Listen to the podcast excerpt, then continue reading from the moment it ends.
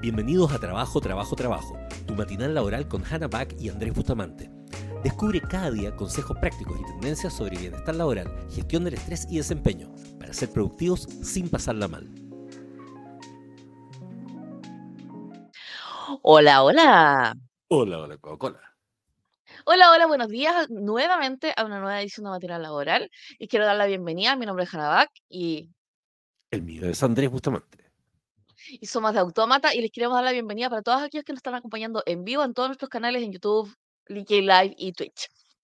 Trabajo, Y, trabajo, eh, y sí, y alguien, algún, algún día alguien le va a dar un ataque cardíaco porque Andrés grita, grita, ¿cachai? Onda, trabajo, trabajo, trabajo. Eh, y le agradecemos muchísimo a los que nos están acompañando en vivo y muchísimo a los que nos acompañan todos los días en nuestros canales eh, asincrónicos en, en el podcast. De, Apple, esto queda grabado.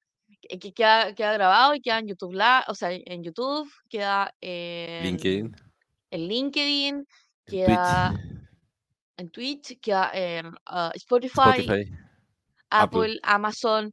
eh, y, Google y Podcast. la verdad es que usted no puede tolerar más de una hora eh, porque es demasiado largo y tú dices, bueno, nada, diablos, ¿qué es esto? Eh, simplemente se puede sumar eh, A nuestro Instagram, a nuestro Instagram y TikTok donde ponemos versiones cortas. En versiones Claro. cortas. Porque si- sinceramente eso como, ¿qué es esto? ¿Cachai? O sea, como, sí. Andrés, tienes como un segundo para poder adivinar de qué se trata el tema de hoy. Yo creo que el tema de hoy tiene, tiene, tiene, tiene mucho que ver con cuánto influye la temperatura de el café los días miércoles cuando la gente quiere tomar capuchino en las oficinas de retail. Y cómo eso influye en el ánimo general.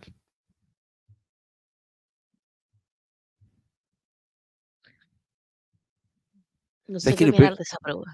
Lo peor es que una cosa así específica y inútil probablemente alguien le haría en, en una tesis.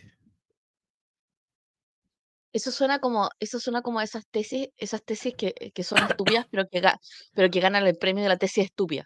¿Ha cachado Ah, que hay sí, investigaciones que no sí, sí. para nada? Ese es como, no me acuerdo si es Harvard el que lo entrega, Sí, sí, pero es muy gracioso. ¿Cachai? Como investigaciones, in- investigaciones sin ningún tipo de, de, de- de valor, de valor intrínseco científico.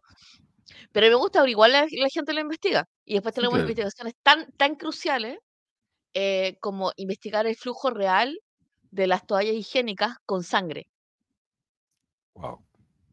Increíble. para ver si efectivamente aguantan el flujo. O sea, Bueno, pero eso por último puede dar lugar a un producto. claro, sí, sí, sí. ¿Cachai que, o sea, por uno de nuestros episodios pasados, que tenía que ver con el tema de la responsabilidad de la jefatura, se ha generado todo un debate en TikTok. ¿Sí? ¿cachai? En nuestro, en nuestro aviso de TikTok, ¿cachai? Y se me ocurrió llevarlo, se me ocurrió llevarlo a Twitter y pasó exactamente lo mismo.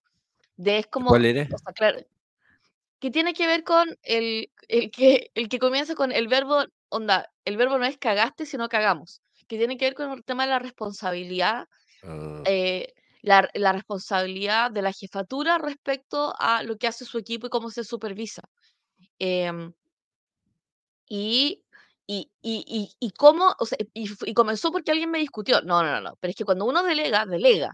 Y así como, en mi no. experiencia corporativa, no. O sea, mi experiencia corporativa es que cuando, o sea, y esto tiene que ver con como la gran cadena, ¿cachai? De, o sea, si alguien de mi equipo la cagó, primero, eh, la responsabilidad corporativa es mía. ¿Por qué? Porque no voy a tirar a mi, no voy a tirar a la, a la persona de mi equipo bajo la micro. ¿Sí? Eso es como, Claro. porque por algo soy el jefe y tengo sueldo de jefe.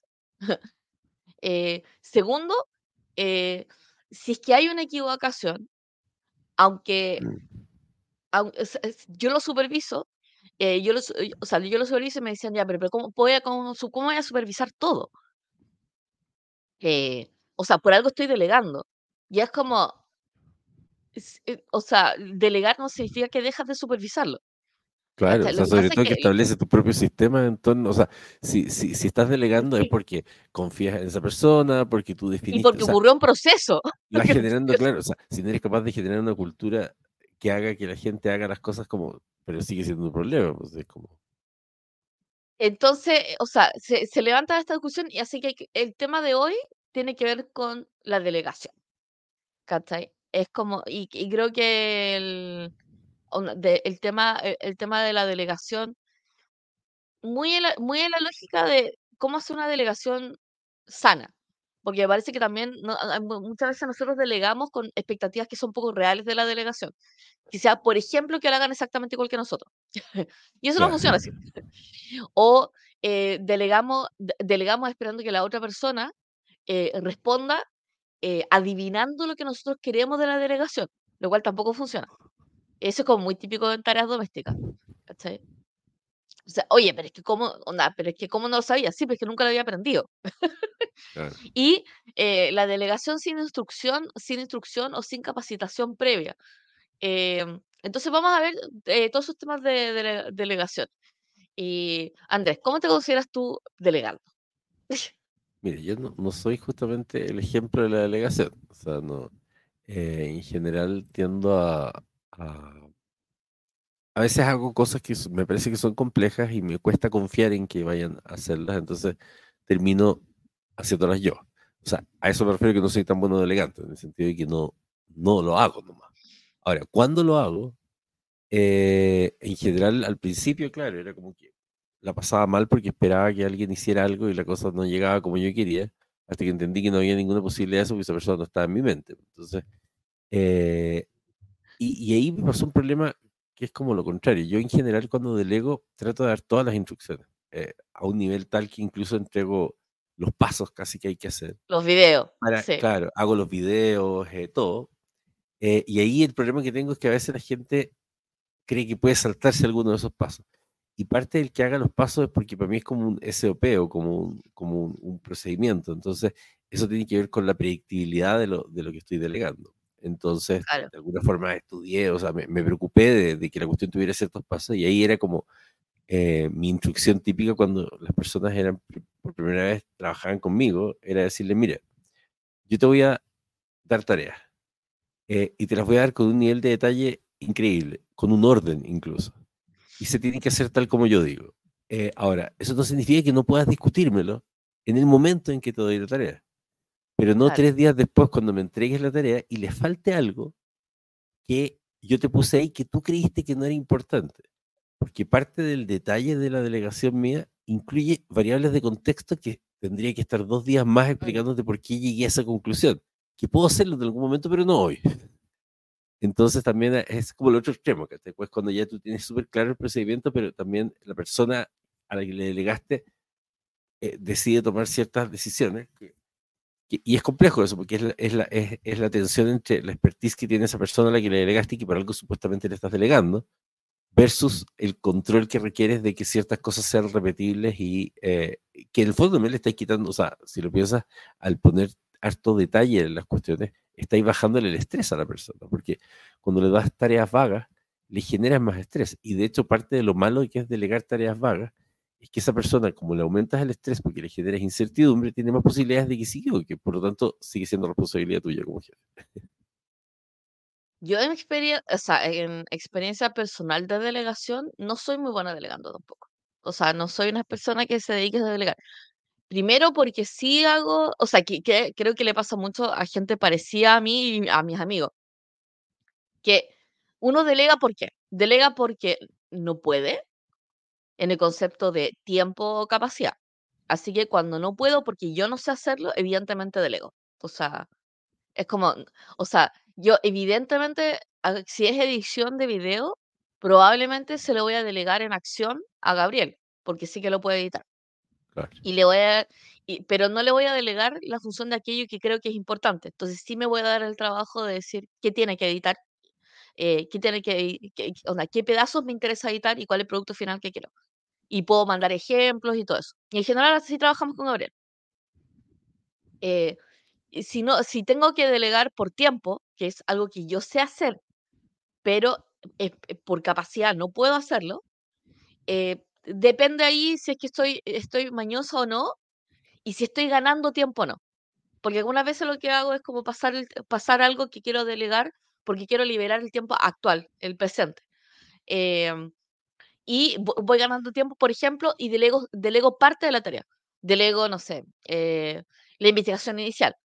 ¿cachai? Entonces ahí, ahí, ahí, entra un- ahí entra una calculadora bien compleja, porque la gente que le cuesta delegar considera que hace demasiado más rápido las cosas que otra gente.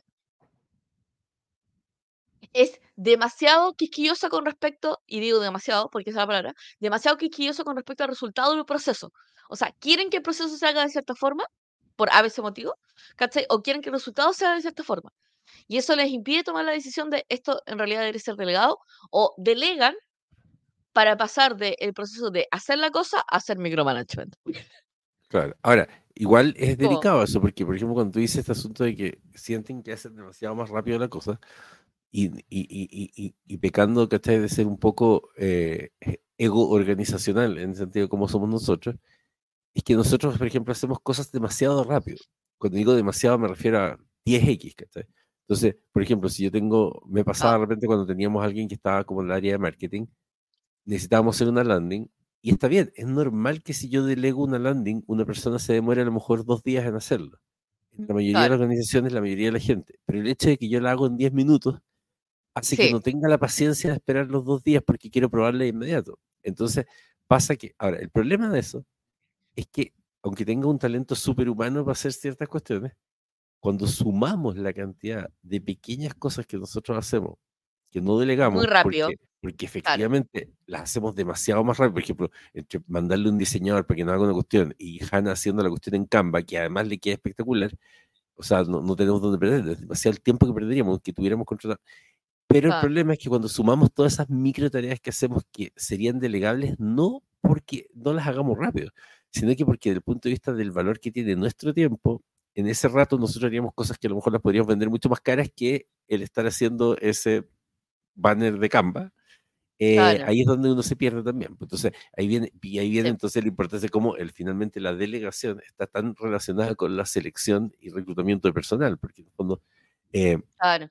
Muchas veces los problemas de delegación tienen, mucha, eh, tienen muchas veces que ver con problemas de equipo. Es como, no confío 100% en mi equipo, no lo tengo suficientemente entrenado, y ahí venimos a varios de los capítulos anteriores como el onboarding, etcétera, que todas esas cosas van influyendo finalmente. O sea, te digo, una persona incluso relativamente buena, le hiciste un mal onboarding, no lo entrenaste suficientemente bien, y empiezas a arrastrar el no delegarle cosas y pasan dos años y nunca le delegaste cosas porque Sí, en po. realidad, cuando si le hubiera hecho un buen onboarding, a lo mejor le estaría delegando cosas.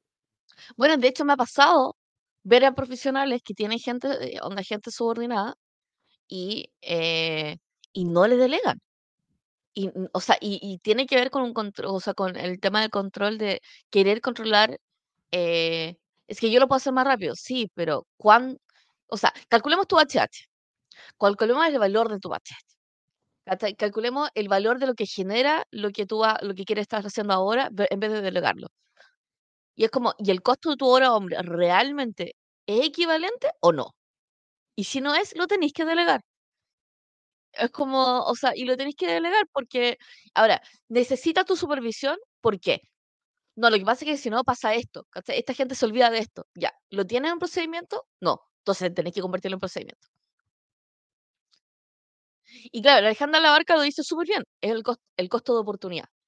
Entonces, entonces, cuando uno hace el cálculo, ¿viste como la calculadora que uno tiene que met- meterse en la mente cuando a ti te cuesta delegar? Digo, ya, esto es lo que quiero hacer. El riesgo de que esto salga mal, bajo o alto. Si es bajo, delego.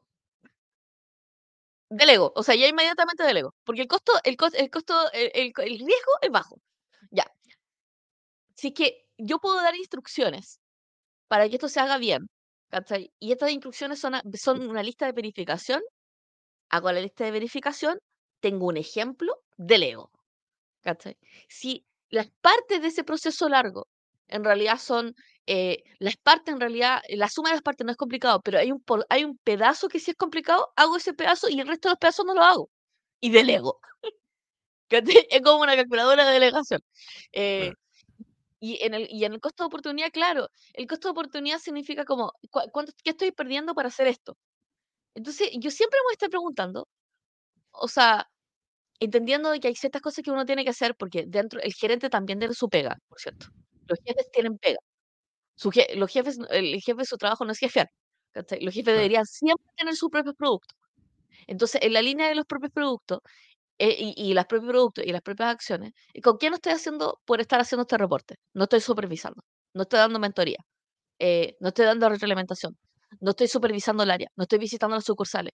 ¿cachai? Es como, ¿qué no estoy haciendo? Entonces debería delegar y debería confiar. Y increíblemente, el acto de la delegación es acto de confianza. El reclamo que siempre he recibido de gente a la cual no le delegan es, es que el jefe debería confiar más en nosotros. Se siente como un acto de una confianza. Em, y evidentemente las confianzas se, es cuando se pierde algo muy difícil de recuperar. Sí. Sí. Ahora, el, eh, pensaba, el, el, dijiste algo, bueno, yo creo que eso da para un programa entero, el tema de la importancia de que los jefes tengan su propio producto. Eh, sí. Todos los jefes deberían tener su propio producto, porque de hecho ahí es donde tú dices, ¿por qué no está, ¿por qué no está delegando? Y es como, no está delegando porque no confía en el, no confía en el otro, pero, pero ¿qué cosa debería estar haciendo en vez de estar haciendo esto? Y es una muy, buena pregunta. Claro, lo que pasa es que eso es interesante porque cuando, cuando, cuando los jefes también no tienen claros sus propios productos, e, entran en la Andan metiéndose los productos del otro. Entonces, claro, terminan metiéndose los productos del otro porque tampoco tienen otra cosa que hacer. Entonces, eh, entonces también eh, finalmente esa definición de los productos del jefe son súper importantes. Claro. Está leyendo. Este problema con la gana calidad. Eh, si estuviéramos en el mundo ideal, bastaría con decir el resultado esperado y tener un soporte buen trabajo. Yo he tenido pasantes europeos y funciona increíble. Bueno, también yo creo que en parte, eh, en parte hay una gran discusión con respecto a la delegación, que es como delego porque cada vez que delego lo hacen mal. Y les voy o sea, y, y, hay una palabra eh, en inglés, o sea, hay una frase en inglés que le dicen weaponize incompetence. ¿Cachai? Que es como incompetencia, es como incompetencia, ¿cómo le dicen en español? Sí, no hay una buena palabra para weaponize, pero es como cuando transformas en arma algo. Es, una palabra que... Pero es básicamente, e, es, básicamente convertir tu competencia, ¿cachai? En, en, en, en una arma. Entonces, esto, esto sucede mucho en las organizaciones. Yo no quiero hacer algo, así que lo hago mal. ¿Cachai? Yo sé que la otra persona es quisquillosa con respecto a la otra, con respecto a una parte y a mí no me importa tanto. Y en general la frase de la otra persona es hazlo tú si te importa tanto. ¿Y qué es lo que hace uno? Lo hace uno.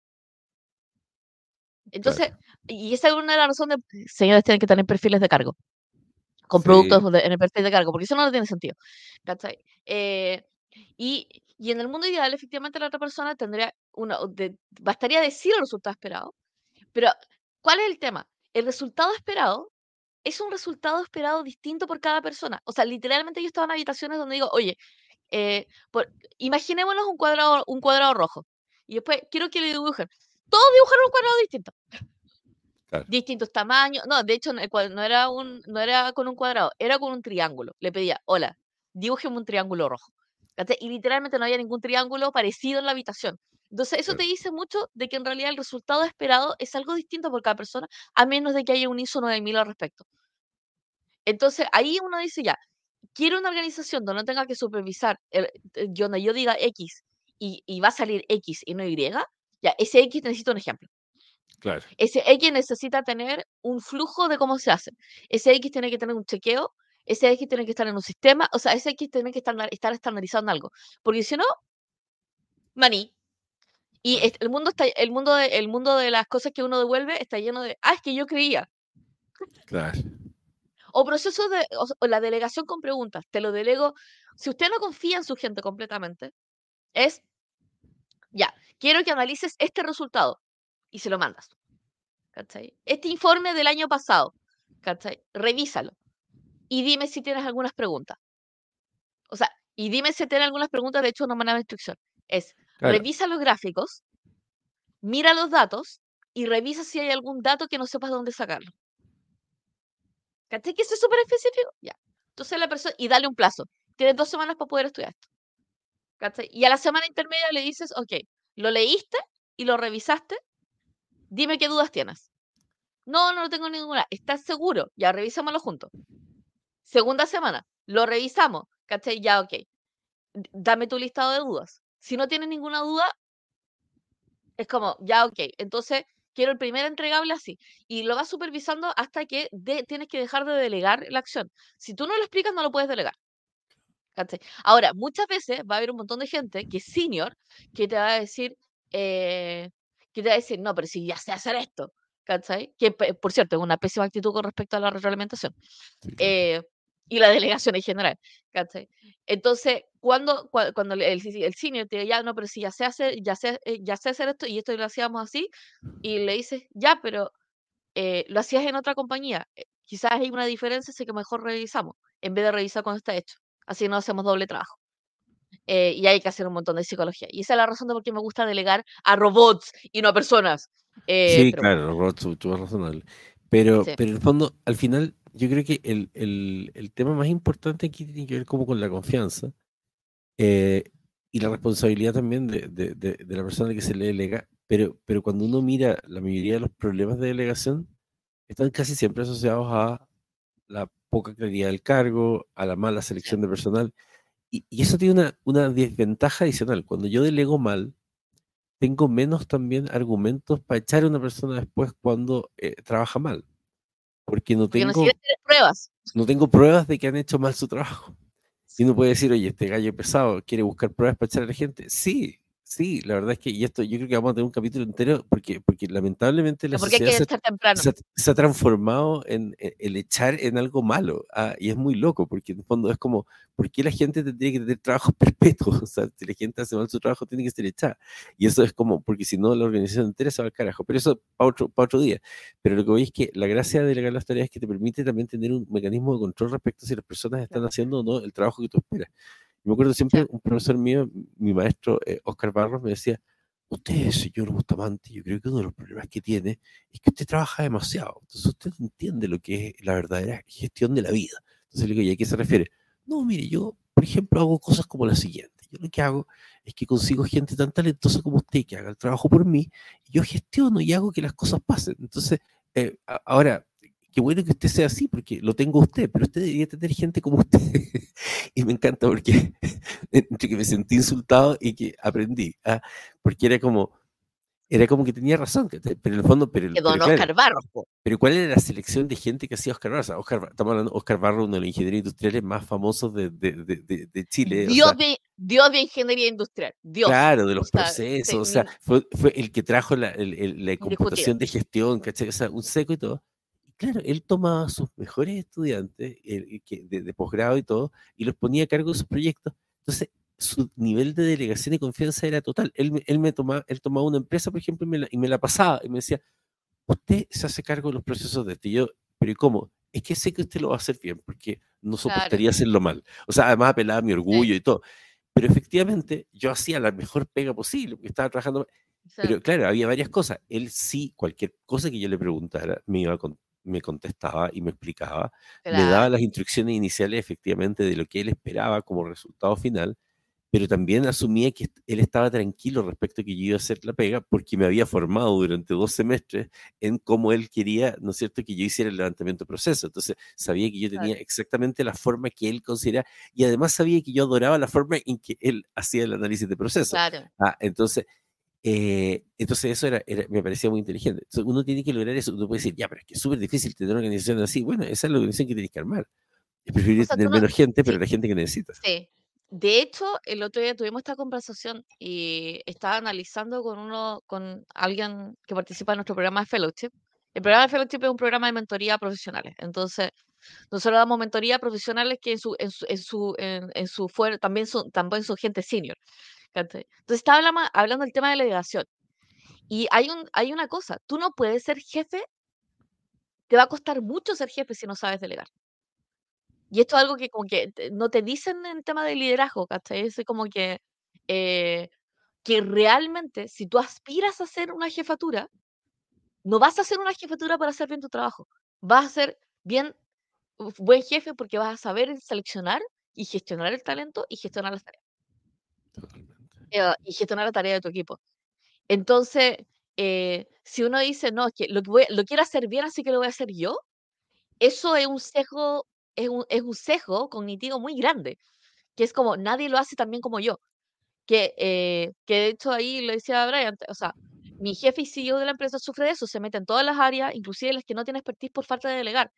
Entonces, eh, va, va definitivamente a amenazar tu jefatura y a amenazar tu empresa el hecho de que no sepas, y, y confi- no sepas confiar en la gente y delegar las tareas. Que confiar en la gente es confiar que la persona que elegiste la, la elegiste bien y por ende va a poder hacer la tarea y después delegar la tarea, que es básicamente entregar la instrucción, darle seguimiento, darle mentoría y básicamente eh, y ver el resultado y posteriormente mejo- mejorarlo. Entonces, la gente que delega como si fuera una papa caliente, que es como llegó esto, tómalo y se va, pésimo delegando. Pésimo. Eso no es una delegación. ¿Cachai? La gente que delega, o sea, entrega la tarea, pero la verdad es que se queda, súper- se queda así como haciendo como helicóptero para ver si efectivamente la están haciendo como tú le estás haci- haciendo y se lo quita de las manos para hacerlo tú, pésimo. Pésimo proceso de aprendizaje y retroalimentación. ¿cachai? La gente que dice, eh, ¿sabes qué? Onda, lo voy a delegar y lo voy a mirar al final del resultado. Ni siquiera me, ni siquiera me asomo para preguntar si efectivamente la persona necesita algo, quieres desbloquearlo o whatever. Sabiendo que ese proceso tiene complejidades, inclusive para una persona como tú, que lo ha hecho varias veces, ¿cachai? Pésimo, Claro. pésimo proceso de delegación. Ahora, si, si ustedes se fijan, volviendo a la discusión inicial por la que Hanna quiso conversar de esto, ¿Sí? el nivel de responsabilidad que hay de la jefatura de la delegación es es 100%. altísimo. O sea, porque al final del día es como, no podéis culpar, o sea, incluso digamos que delegas con todas las de la ley y explicas el detalle y todo, le pones objetitos y la persona aún así lo hace mal. A lo mejor podrías decir que en ese momento, con toda esa información, la persona tuvo el error. Pero si la persona lo hace mal por segunda vez, ya nuevamente pasa a ser tu responsabilidad, porque entonces algo no corregiste bien, algo no explicaste bien, algo no estás haciendo bien. Entonces, por eso es que siempre el responsable va a ser el jefe. Claro. Es como, Ahora también, nosotros también conocemos gente que delega súper bien, o sea, partiendo por Don Oscar Parro, claro. Eh, y en general, yo, hay, hay algo interesante. Yo tiendo, a, yo tiendo a considerar que los buenos jefes son los que tienen muy buenos segundos, claro. ¿cachai? Es parte, es Entonces, parte cuando, de, de la definición de buen jefe. claro, entonces cuando tienes un buen segundo, un buen segundo a cargo, ¿el buen segundo qué es? Es el brazo armado. ¿Cachai? Es, eh, es un segundo sistema de procesamiento, ¿cachai? Es Claro. un segundo sistema de procesamiento distinto que uno. O sea, si usted es súper mega creativo, no puede tener un segundo que sea mega hiper creativo porque van a chocar como si, como si fueran moscas contra el vidrio, Necesita un segundo operativo, Claro. Necesitan tener segundos sistemas, tener sistemas complementarios de ego. Porque no puedes tener el mismo cantidad de ego porque es- eh, sería simétrico y quería la, quería la caga. Tendría por lo menos que ser un poco asimétrico no, no puede ser los dos yin, tiene que ser un yin yang. Onda, uno tiene que ser de más, o, o sea, uno más dominante, uno más pasivo, ¿cachai? Con respecto a la organización. Pero los segundos son súper importantes en el tema de la delegación. Porque de hecho, Demasiado. muchas veces, muchas O sea, veces, de hecho, Andrés, tú tienes más experiencia de tener segundos como sea, proceso mira. de delegación que de tener otro proceso. Claro, yo tenía, yo tenía- o sea, bueno, con- o sea, al nivel que tuve una segunda, en particular la Camila, y yo creo que por culpa de ella, y, y la culpo, eso sí, directamente, que por culpa de ella no voy a poder tener nunca más un segundo hasta que no pueda lograr volver a tenerla a ella. Porque Claro, porque era, tenía un segundo, era, era, era era- tan era un buena, segundo brillante, brillante, brillantísima, o sea, de esa gente que le brillan los ojos arriba con Red Bull, recién salía de la universidad, o sea, salía de la universidad hace muy poco, ¿cachai? Eh, era de BCG, sí, había trabajado en Boston Consulting Group. Ahora, claro, el tema es que yo, el nivel de segundo que necesito yo, efectivamente, es alguien que, no sé, haya trabajado en Boston Consulting Group y tenga un PhD, pero eh, en mi defensa, igual la gente así no necesariamente es así. O sea, la Camila tenía esta gracia no solamente por su estudio y todo, sino que era el- una la, capacidad, la capacidad de síntesis, la capacidad de entender la instrucción. Mejoraba mis instrucciones. Yo le daba una instrucción y era como, ah, sí, me parece. No le agregaría hasta el paso para que sea más eficiente. Y yo, guau, ya, sí, ok, agreguémoslo. Ya, pero espérate, pero- eso, pero- pero eso es de, algo entrenable. me claro, pero el nivel de estrés, pero en el fondo me quitaba tanto estrés. O sea, Claro. también cuando haces una elección así es muy importante. Hay otra gente, o sea, bueno, en- en- me acuerdo que en esa época también tenía a otra eh, segunda que era, la, que era la Paula, que lo hacía también muy bien, eh, del punto de vista de las cosas que necesitaba. Cuando logras tener ese tipo de, de- de dinámica, y por eso que es muy importante en el caso de, de las jefaturas el elegir bien a estas personas, porque también estas personas te ayudan a delegar. Eh, porque a veces delegar, es- como pueden ver, es harto trabajo, o sea, tienes que definir bien la tarea, etcétera. Cuando tienes un- mucha gente a cargo, es clave el segundo que tengas, porque el segundo se- te ayuda a ser un mejor delegador. Entonces tú vas y le cuentas todo tu plan global con que quieres dominar el mundo, tu segundo, y tu segundo es capaz de transformarlo en eso, y tú le transfieres confianza a ese segundo, y ese Claro. Conversa con toda tu gente y le va generando las tareas, y se transforma en tu delegador. Es como si fuera una API, eh, de alguna forma se dedica a hacer que eso funcione. Y de hecho, un, o sea, un buen segundo, un buen segundo toma la tarea. Entonces, como ah, esto, esto lo hago yo. ¿Cachai? Ahora, eh, este es interesante. Que el Max dice, vía la delegación de tareas de alta especialización. Eh, y pudimos crear servicios que contratar empresas que necesitan comunicar al extranjero y todo. Me encanta cuando Max hace publicidad. sí, sí, eh, todos los comentarios de Max incluyen publicidad. Eugenio, Eugenio, sí, sí, sí. Eh, pero, pero sí hay un tema de la delegación en proveedores. Entonces, hay ciertas empresas que delegan tareas, nosotros, por ejemplo, delegamos la tarea de contabilidad a contadores, ¿cachai? ¿Por qué? Porque no somos contadores. ¿Por qué? Porque son especialistas, ¿cachai? ¿Por qué? Porque saben hacer su pega. ¿Por qué? Porque están estudiando y están actualizados. ¿Por qué? Porque tienen otros clientes. ¿Por qué? Porque constantemente están viendo temas de contabilidad. Y ahora quiero llevarlo al mundo de ¿por qué no tratamos a los otros proveedores como si fueran contadores? ¿Tú irías a tocarle la puerta a decirle, no estoy de acuerdo con la interpretación de la norma? Claro. No, pues. Entonces, por ejemplo, cuando llega, cuando entra una, una agencia de marketing, Es como, yo no estoy de acuerdo porque mi señora onda vio esto en Instagram y eh, los fans no son así. Ah, no, qué terrible. Sino con la agencia de marketing. Y tú le estás delegando, tú le estás delegando un proceso que es el proceso de marketing, ¿cachai? Y se lo estás delegando como si lo fuera como si le estuvieras delegando a un empleado.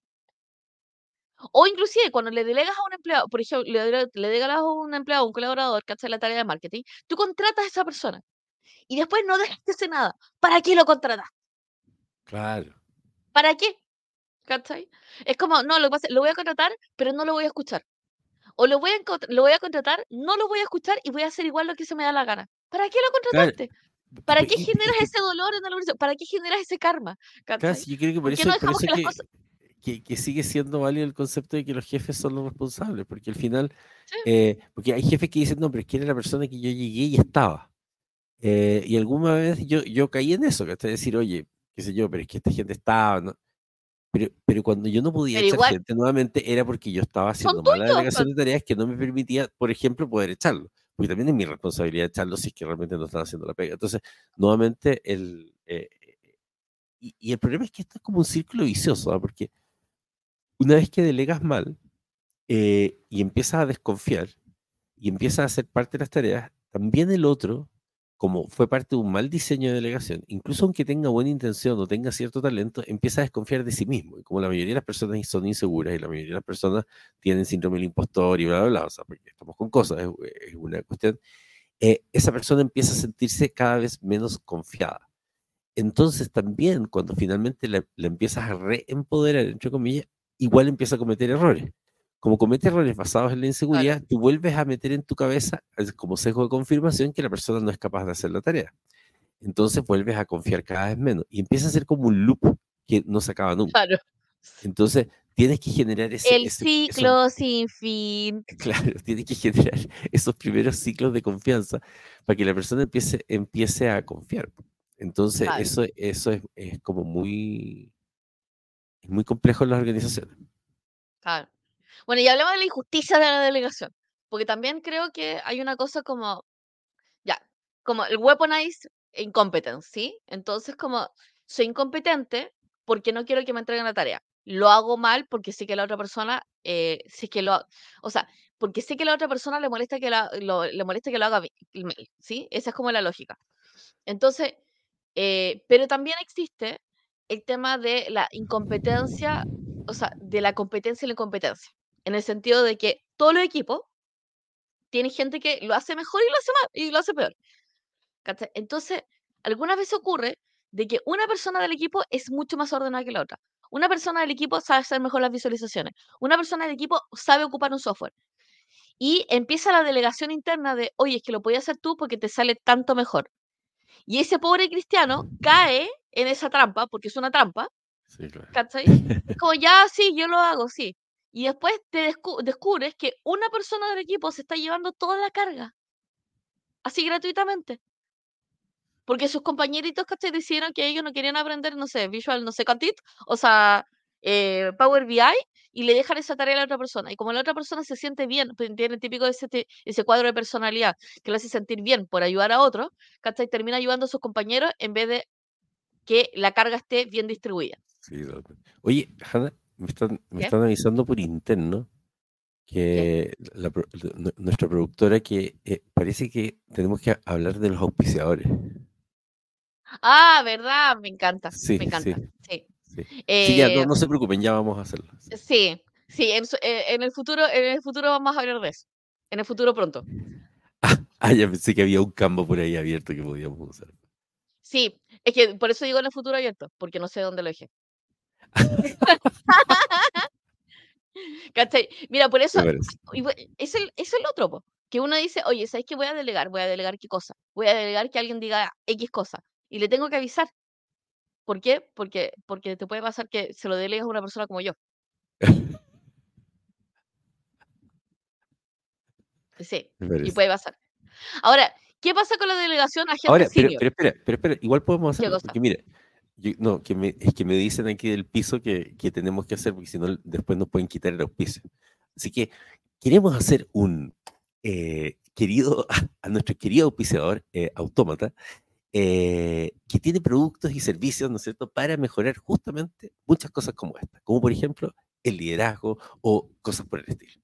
pero en particular, una de las cosas que los líderes tienen que tener clara es ver el futuro. ¿Y qué es ver el futuro? Es darse cuenta cuáles son las tendencias que tienes en tu industria, cuáles son las cosas que se vienen. Porque tú puedes decir, oye, pero si la gente va a seguir comprando esto que yo vendo, oye, pero si llevamos años en esta industria, eh, y eso mismo dijo Blockbuster antes de ser destruido por Netflix. Y Nokia. Y Nokia y varias otras empresas más. ¿ah? Entonces, ¿qué es lo que hacemos nosotros? Para quienes que sigan, por ejemplo, a Hanna, ¿ah? tenemos una serie que se llama Nuevos Negocios, donde mostramos que se pueden hacer nuevos negocios sin cambiar tu rubro. O sea, es decir, tu mm. negocio donde vendes pollos, por ejemplo, ah, los puedes transformar en un negocio de tiempo si es que las personas pueden llamar por teléfono y decir, tengo ganas de comer una cazuela y llegas con la cazuela. Y llegan minutos. En minutos. Ah, y así hay muchas dimensiones con las que podemos cambiar. Entonces, lo que nosotros hacemos es un programa que se llama Forward. Y el programa Forward es que vamos a tu organización, hablamos con tu gerencia y les mostramos hacia dónde va el mundo en términos de cuáles han sido los grandes negocios que han ocurrido en los últimos 5 o 10 años, que han cambiado la historia, y cómo desde tu propio negocio puedes hacer esos cambios. Y si quieres profundizar, incluso en dos días podemos hacer un taller en el cual agarramos a tu gente, les entrenamos en las cosas del futuro, pero lo mejor de todo es que los hacemos vivir una experiencia real, donde los estresamos al máximo diciéndoles, miren, ¿saben qué? Tu industria acaba de colapsar porque salieron estos cinco competidores haciendo esto, esto, esto, ¿cómo lo hacemos? Y con todo eso que aprendieron en el futuro, vamos entrenando y entrenando y entrenando para que salga con un plan consistente de cosas que podrían ser el futuro y no una PPT típica de consultoría con chorro mil cosas súper académicas de lo que podría ser el futuro y que no sea accionable, sino que algo dedicado, hecho en función de la gente que tienes y todo. ¿Para qué? Para que luego puedas hacer cosas como delegar tareas de forma razonable, pero delegar tareas que cambien el futuro de tu organización. Así que ya sabes, si quieres cualquiera de ese tipo de servicios como Forward, que puede cambiar tu empresa desde hacer una charla hasta un taller interactivo como eso, simplemente contáctanos en todas las chorro mil redes que tenemos donde va a haber links para hacernos agendamiento y todo el asunto. Así que eso ha sido nuestra eh, intervención de auspicios. Puedes volver al estudio. Vamos, Hanna. Me encanta, buenísimo. Eh, esa la pega los auspiciador, exactamente. Oye, y, bueno, hablemos sobre la delegación a, seniors. Entonces, este es como, y ustedes, ustedes probablemente la audiencia se van a sentir súper llamados, ¿sí? Porque la mayoría de la gente que, no, que nos escucha es gente senior en su trabajo. Entonces, eh, y hablemos de que en industrias cambiantes, la verdad, senior es cualquier persona que tenga sobre cinco años haciendo algo. Eh, especialmente en tecnología, ¿sí? Entonces, el tema con los seniors es que cuando uno le quiere delegar a un senior, eh, va a tomar la supervisión como signo de desconfianza. y esto es muy típico. Sí. Es como tú entregáis, la, delegáis la tarea y uno va a preguntar y es como, déjame tranquilo, ¿por qué me estás hablando? Claro. ¿Sabes que no confías en mí? No necesito dar instrucciones. ¿Cachai? O das algo y es como, ya, ya, ya, ya, ya, sí, sí, sí, sí, ya lo entendí. ¿Cachai? Como ya, mucha información. ¿Cachai? Eh, y tú le preguntas, ¿tienes alguna pregunta? No, no, no, no, no, de ahí lo veo. Claro. Entonces, uno, como jefe, queda con la sensación de, ¿esta persona habrá entendido? Y dos, ¿qué onda con la actitud?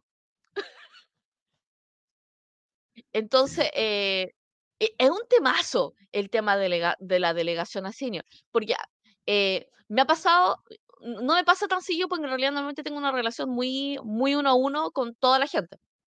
Entonces trato a los senior y a los junior muy parecido. Eh eh, d dícese que asumo que nadie me está escuchando, ¿cachai? Entonces digo: "Ya, ¿sabes qué? Te lo voy a mandar por escrito", o sea, es como, te lo voy a mandar por escrito y te lo mando con un pantallazo, Claro, eh, que y parece yo creo que hay que eh, como que reafirmar, o lo sea, trato a igual porque asumo que la gente no está escuchando. Claro, y cuando tratas con una persona senior, claro, obviamente que y eso es parte también del arte de ser jefe, de ser capaz de que que tienes que tratar diferente. Obviamente que no le va a decir el senior: "Haz esta tarea como te estoy diciendo y te vas", ¿cachai? Sino que: "Oye, mira, sí, ¿sabes no le qué?" puedes decir: "Esto es un servidor", ¿cachai? Claro, dice: "Mira, oye, tú probablemente esto lo has hecho miles de veces, bueno, si tú eres experto ya de esta cuestión y todo", y es como, Claro, así que me gustaría que hicieras esto. Se lo das un poco más vago al principio para que la pero luego le dices ahora, lo que sí, mira, a veces son mañas mías o también cosas de la organización y todo, pero lo que sí, ¿por qué no chequeamos cómo lo haces tú? Porque a lo mejor hay algunos sí, puntos, entonces te va a decir, porque desde su oye, qué buena, tomas algunos de esos puntos y a lo mejor efectivamente ti tienes formas de hacer que tú no las habías pensado y vas a poder decir en ese momento: "Ya, genial, agreguemos eso de todas maneras", porque en realidad yo no lo hacía nunca y ahora que tú lo dices, bueno, tú ya perfecto. mm, Lo que sí te voy a pedir que hagas este otro paso, que a lo mejor te va a parecer y a esa persona sí tienes que explicarle por qué tú haces ese paso. A la gente más nueva no, pero a esta persona, porque mira, sabes que yo siempre hago esto, que a lo mejor no te hacer tanto sentido ahora que te lo digo, pero en realidad me ha pasado que en la experiencia, a lo mejor con estos sí, clientes, que a lo mejor es distinta a la otra, pero siempre pasa, entonces yo agrego esto sí o sí, porque a pesar de que te parezca, y, y efectivamente pasa, que las personas más senior tienden a saltarse algunas cosas que dan por obvias, que de repente claro, para tu tipo de cliente es necesario. Y voy a poner un ejemplo a lo sí, mejor muy tonto, pero es como eh, cuando haces un aviso, por ejemplo, de marketing y que pones todos los precios, qué sé yo, todo, y que la gente igual te pregunta precio y no sé qué y todo sí, eh, tú podrías darle instrucción y decirle, oye, mire, quiero que pongas el aviso, quiero que te preocupes de poner bien precio y todo eso, y quiero que dejes configurado un bot que tenga ya programado el, ante la palabra precio, responda a esto. Entonces, el profesor te puede decir, ya, pero si, si va a estar el precio puesto. Porque a lo mejor justo él estuvo en una industria en la cual, ah, que es, donde no la gente no sería, pregunta donde precio. la gente no pregunta precio. Me encantaría conocer esa industria, pero en fin. Ah, eh, y entonces, hacerlo distinto. ¿cachai? Porque si no, para que no porfíen, qué sé yo, todo. Pero, pero tiene, es una conversión distinta cuando tienes personas senior. Claro. O sea, de hecho, senior, o sea, una, a ver, por ejemplo, no sé, senior diseñador, senior programmer, o sea, programador, ¿cachai? Senior, eh, senior arquitecto. Y es como, son discusiones más, entre comillas, de alto nivel, en el sentido de que hay que preguntarse el por qué las cosas. Ahora, muchas veces las jefaturas no le piden a los seniors ciertas cosas porque no quieren que se molesten, ¿cachai? Porque no quieren tener esa discusión, porque es más rápido hacerlo uno, ¿cachai? Eh, porque siempre es una discusión, ¿cachai? Eh, y no quieren, o sea, y, y no quieren, no quieren entrar en el debate, ¿cachai? Pero eh, creo que la mejor manera de entregar un, un eh, delegar a un senior es, eh, estoy haciendo esto, me gustaría ayuda en esto. eh, y, y, creo que estas cosas podríamos mejorarlas y me gustaría saber tu input. Ahora, ¿por qué? ¿Por qué se tiene que decir así, ¿cachai? Porque si tú dices, me gustaría ayudar en esto, la persona, ¿qué te va a decir? No, no te quiero ayudar. Claro. Es un tema de phrasing, ¿cachai? Como Sí, no, no claro. te quiero ayudar, ¿cachai? Y ante la, ante la pedida de creo que esto se podría mejorar, te va a decir, creo que esto no se puede mejorar, ¿cachai? Y no te voy a ayudar a mejorarlo. Claro. Versus, quiero que hagas esto, ¿cachai? Y el otro, el otro puede venir con su seco de confianza y decir, ah, lo voy a hacer porque tú eres el jefe, ¿cachai? Pero creo que no tiene sentido. Sí, claro. Versus decirle, si es que no tiene sentido, me gustaría saber cómo podemos hacer que esto mejore. Ahora, ¿qué pasa? Si después de la primera interacción no tomas en cuenta la retroalimentación de ese senior, perdiste ese senior para siempre. Y Sí, eso es algo que no te, que no te dicen, pero sí te deberían decir. ¿Y qué significa para siempre? Lo perdiste para siempre. Nunca más vas a confiar en una instrucción que venga de ti. Claro. Esto es como, esto es como muy de, en- entre comillas, ¿cachai? Como de, de, va a sonar horrible, lo sé, ¿cachai? Pero eso tiene que ver con las interacciones que nosotros tenemos con nuestra mascota, ¿cachai? Y todos somos mascotas, por cierto, porque somos animales. claro. Entonces, por ejemplo, la primera retroalimentación que tenemos con respecto a una acción es todo un tema. Entonces, por ejemplo, si yo lo delego eh, y tú hiciste algo y en realidad yo, yo terminé dañado, voy a tener un tema de retroalimentación. Si tú me delegaste algo y al final de, la, de esa delegación, la experiencia fue que no, o sea, no tengo retroalimentación. Me delegaste algo y yo lo hice, pero no me dijiste si lo hice bien o lo hice mal, la próxima experiencia de delegación también va a ser poco positiva. ¿Cachai? Porque voy a, ya, voy a tener el, ritmo. Versus el proceso de delegación de uno, yo no te mandé una tarea, te la delegué, por ende la conversamos, conversamos la tarea. Tenga la costumbre de conversar las tareas. ¿Cachai? Entonces conversamos la tarea y es como, ah, ya, perfectamente, lo podríamos mejorar así, así, así, ya. Esto no me hace sentido. ¿Me podrías explicar por qué? Ya, perfecto. Eh, ¿Esto dónde se hace? Entonces, por ejemplo, si me entrega una tarea sin instrucciones, eh, sin instrucciones de dónde hacerlo, así como URL, eh, es una mala delegación de tarea. Ahora, yo creo que, que, sí, y esto va a sonar raro, pero siempre me acuerdo una vez un Darío Rodríguez, un gran ¿Mm? sociólogo y profe de sociología que era lumaniano. Luman es un sociólogo que que se dedicó como a analizar la sociedad desde la lógica biológica, y tenía un, fuerte apego a la teoría maturana y los sistemas autopoyéticos y demás. Y Darío Rodríguez se dedicaba a estudiar las organizaciones desde esa perspectiva. Eh, entonces él creía que la burocracia, eh, mm. no es que creía, pero, pero sí definía que, había, que la burocracia había sido una muy buena invención. Ah, eh, entonces la gente siempre ve la burocracia como algo malo, pero en realidad la burocracia es súper buena. La burocracia es mala porque la gente la ejecuta mal. Pero la burocracia es acerca de tener procedimientos súper establecidos en todo y que no existan dudas respecto de las cosas para que todo funcione bien. ¿Qué pasa? La gente usa la burocracia, la weaponiza, la transforma en algo ¿ah? y hace que esperes más tiempo y todo, y además está mal diseñada. Es como cuando la ISO 9000, eh, en el fondo, estandariza la estupidez. No es que la ISO 9000 tenga un problema. Usar ISO 9000 es una muy buena idea. Aquí quiero llegar con esto. Que cuando tú estandarizas mucho las cosas y eres capaz de realmente establecer sistemas, puede sonar frío, puede sonar mecanizado, entre comillas, pero el espacio de la creatividad existe, pero, pero dentro de variables muy establecidas. Y eso hace que toda la organización funcione bien. Porque en el fondo estaba pensando en la lógica que nosotros pensamos en las organizaciones biológicas. Eh, ¿Tú te imaginas que, eh, no sé, el sistema nervioso central eh, tenga que estar discutiendo las instrucciones con los órganos, ¿no es cierto? Ah, o que ah, ah, el nervio óptico, ¿no es cierto?, diciéndole a, alguno de los hemisferios, oye, ¿sabes qué? esta weá roja, no es tan roja, o sea, eh, y empiezan a, y, y, hubiera discusiones, entre, moriríamos como en cinco, cuatro, tres, Ah, y sin embargo, el cuerpo, que es increíblemente complejo, funciona, porque las instrucciones están determinadas en la genética, ¿cachai? Están en, en el genoma de muy baja energía. Muy baja energía, es el concepto. Entonces, entonces eh, y el cuerpo no se pitea a cada rato. Y claro, de repente puede salir cáncer o pueden pasar cosas, por supuesto, pero generalmente es por malas instrucciones. ¿Ah? Es porque se repite la célula y es como no para de hacer células. Es como hay, un, o sea, hay una serie. Entonces, cuando lo pensamos de esa forma, no, no, o sea, nadie puede decir que el cuerpo humano no es una obra maestra. ¿ah? Entonces, si quieres tener una organización que sea una obra maestra, sí es importante. Yo creo que a veces se, se valora mucho, sobre todo con profesionales y todo, no, pero es que tiene que ser todo súper creativo, súper Está bien, pero la creatividad tiene que surgir en un entorno de control. Y ese entorno de control es lo que permite que los seres humanos se comuniquen, porque en el fondo, acuérdense que las personas no entran dentro de las mentes de las otras personas. Como no entran dentro de las mentes, la comunicación, como dice Lumen, es algo altamente improbable. Y la improbabilidad de la comunicación hace que la única forma que exista comunicación es con estándares y parámetros lo más claros posible. Y eso lleva a que los sistemas interactúen de forma mucho más razonable y las cosas ocurran. Y son sistemas cerrados. O sea, yo creo que el, el concepto, e, el concepto de que realmente en una, nosotros hicimos la prueba de, de la habitación y el triángulo, y era como, ya quiero que me dibujen un triángulo, ¿cachai? Y es como, oh, qué instrucción más estúpida, ¿cachai? Y todo me traen, no sé si eran 35 personas en 35 triángulos distintos. Y, y, y eso está, está mal en un triángulo. Imagínate una instrucción. Claro, o sea, de hecho, de hecho, un ejercicio muy bueno que pueden hacer, que es entretenido, que es el ejercicio que, que, que hacía una amiga en, en cosas de ISO 9000, era que le entregaba una hoja de papel a toda la gente que estaba en la habitación. Y les, decía, les daba 20 minutos para que hicieran un pájaro. Entonces pasaban los 20 minutos y se imaginan los esperpentos que había. Había alguien que había hecho un tutorial de YouTube, de, qué sé yo, pero el resto, puro esperpento. Entonces luego decía ya, perfecto, ahora les voy a disminuir el tiempo para que hagan un pájaro. Ahora lo van a hacer en 5 minutos. Y todos con cara de, pero ¿cómo si en 20 minutos hicimos puras basuras? ¿Cómo en 5 minutos? Ya, pero es que ahora les voy a mostrar esto. Y proyectaba un cuestión de cinco pasos de cómo doblar la hoja y hacer un pájaro. Ya. En tres minutos la gente tenía hecho un pájaro y se veían casi todos iguales.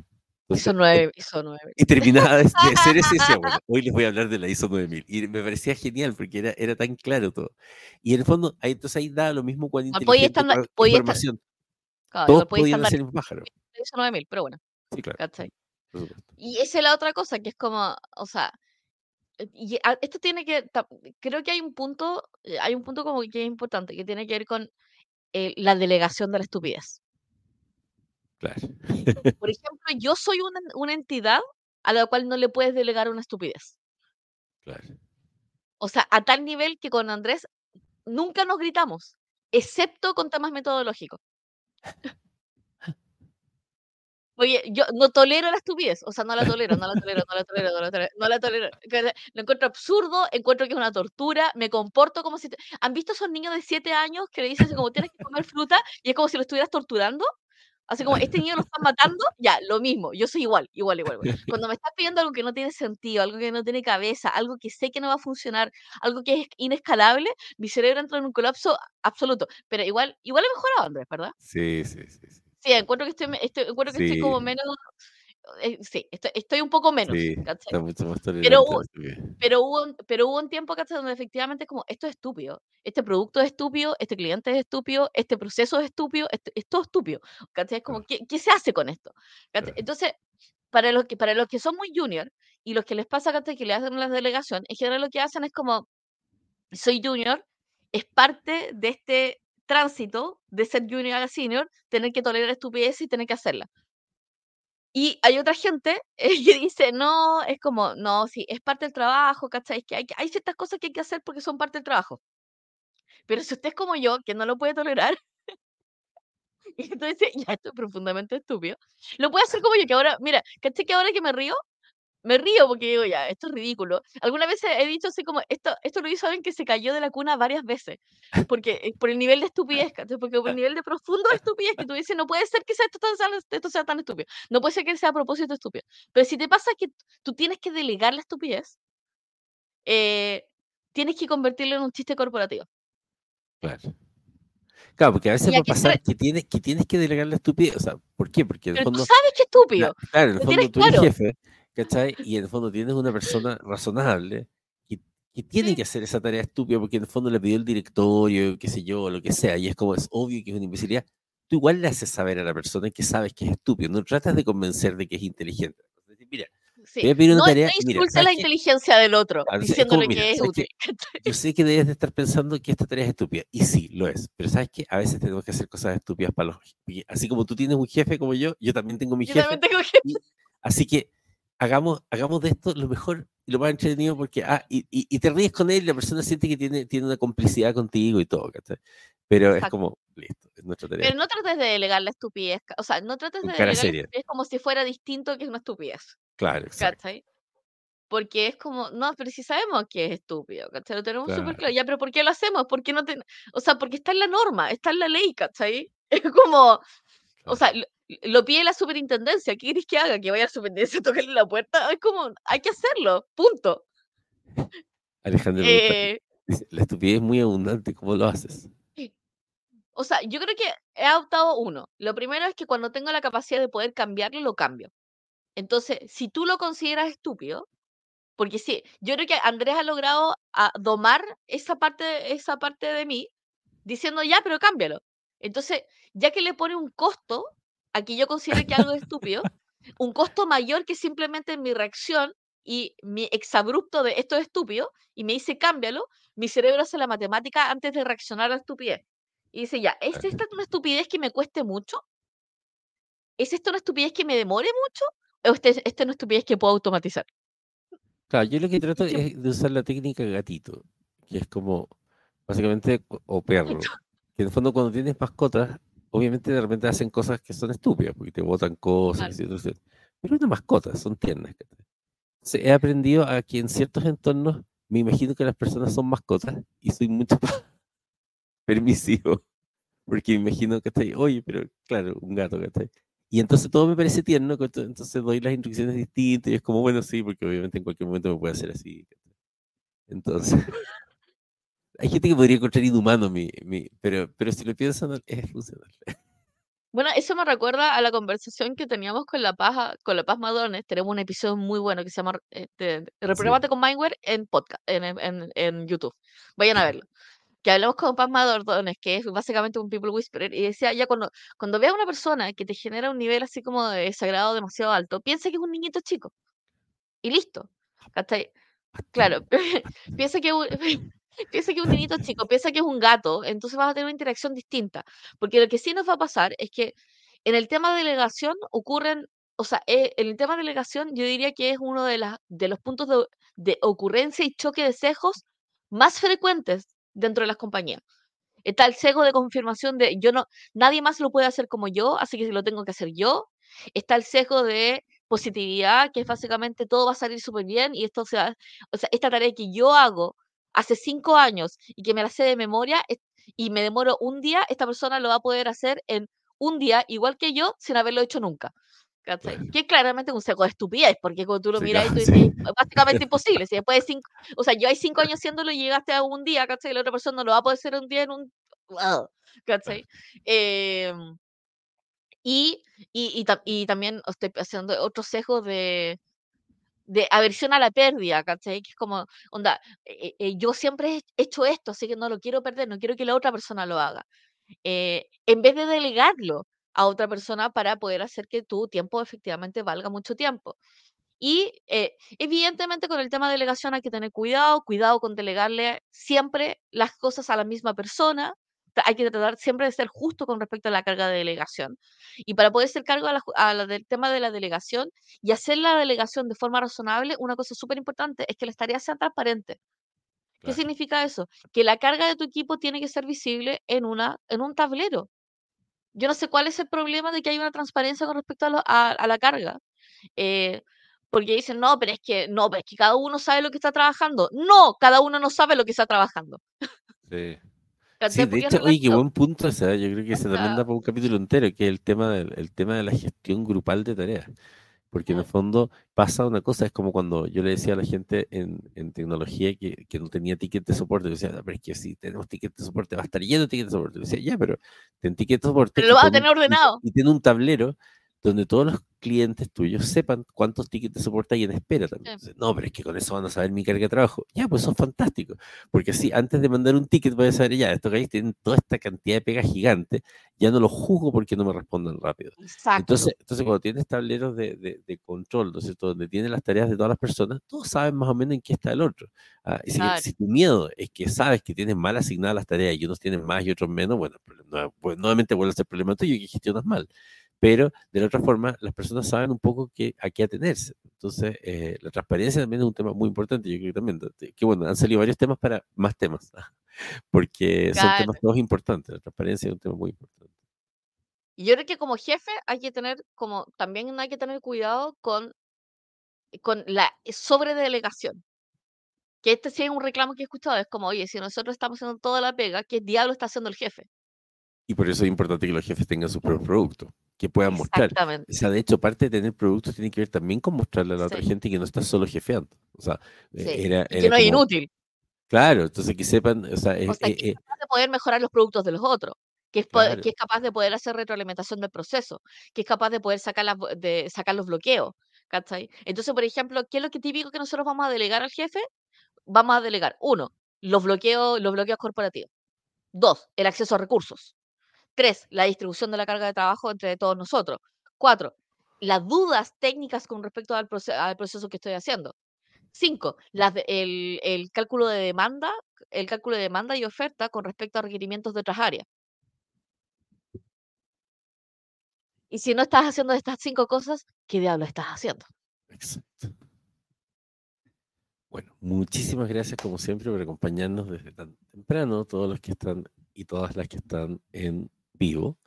Eh, todo el resto sabe que puede. Eh, les mandamos un saludo a todos los que nos estén escuchando un día, dos días, diez días, veinte días después, veinte años después, probablemente estaremos, sabe. Ah, eh, así que saludos aquí para todos y todas. Muchas gracias por hacernos despertar temprano también. Les damos muchísimas gracias y recuerden que pueden compartir nuestros contenidos en sus redes sociales y si consideran que hay un tema muy particular que nosotros deberíamos hablar sí o sí, porque es un problema que están teniendo, uno, escriban nuestras redes sociales. Estamos en YouTube, estamos en TikTok, estamos en Instagram y estamos en LinkedIn. Nos pueden escribir a nuestros perfiles personales, hacernos una pregunta para que sea el, el capítulo de la siguiente semana. Y les avisamos que este viernes en particular vamos a tener un tema súper, súper importante y vamos a tener un vamos a tener una invitada. eh, vamos a tener una nueva invitada y vamos a tener invitados los viernes. Sí, exacto. porque decidimos ¿cachai? que haya invitados de los viernes. Eh, y, eh, y el tema de el viernes va a ser el tema de inclusión y diversidad en ambiente laboral. Y un tema súper importante porque hay una ley al respecto. Eh, pero aunque no hubiese una ley. Sí, nosotros, somos una empresa, nosotros, nosotros somos una empresa extremadamente, extremadamente sensible respecto al tema de inclusión. Entonces, eh, eso. Eso. Así Así que que nos pierdan. vemos, nos vemos, nos vemos. sí. Nos vemos. Adiós. Adiós.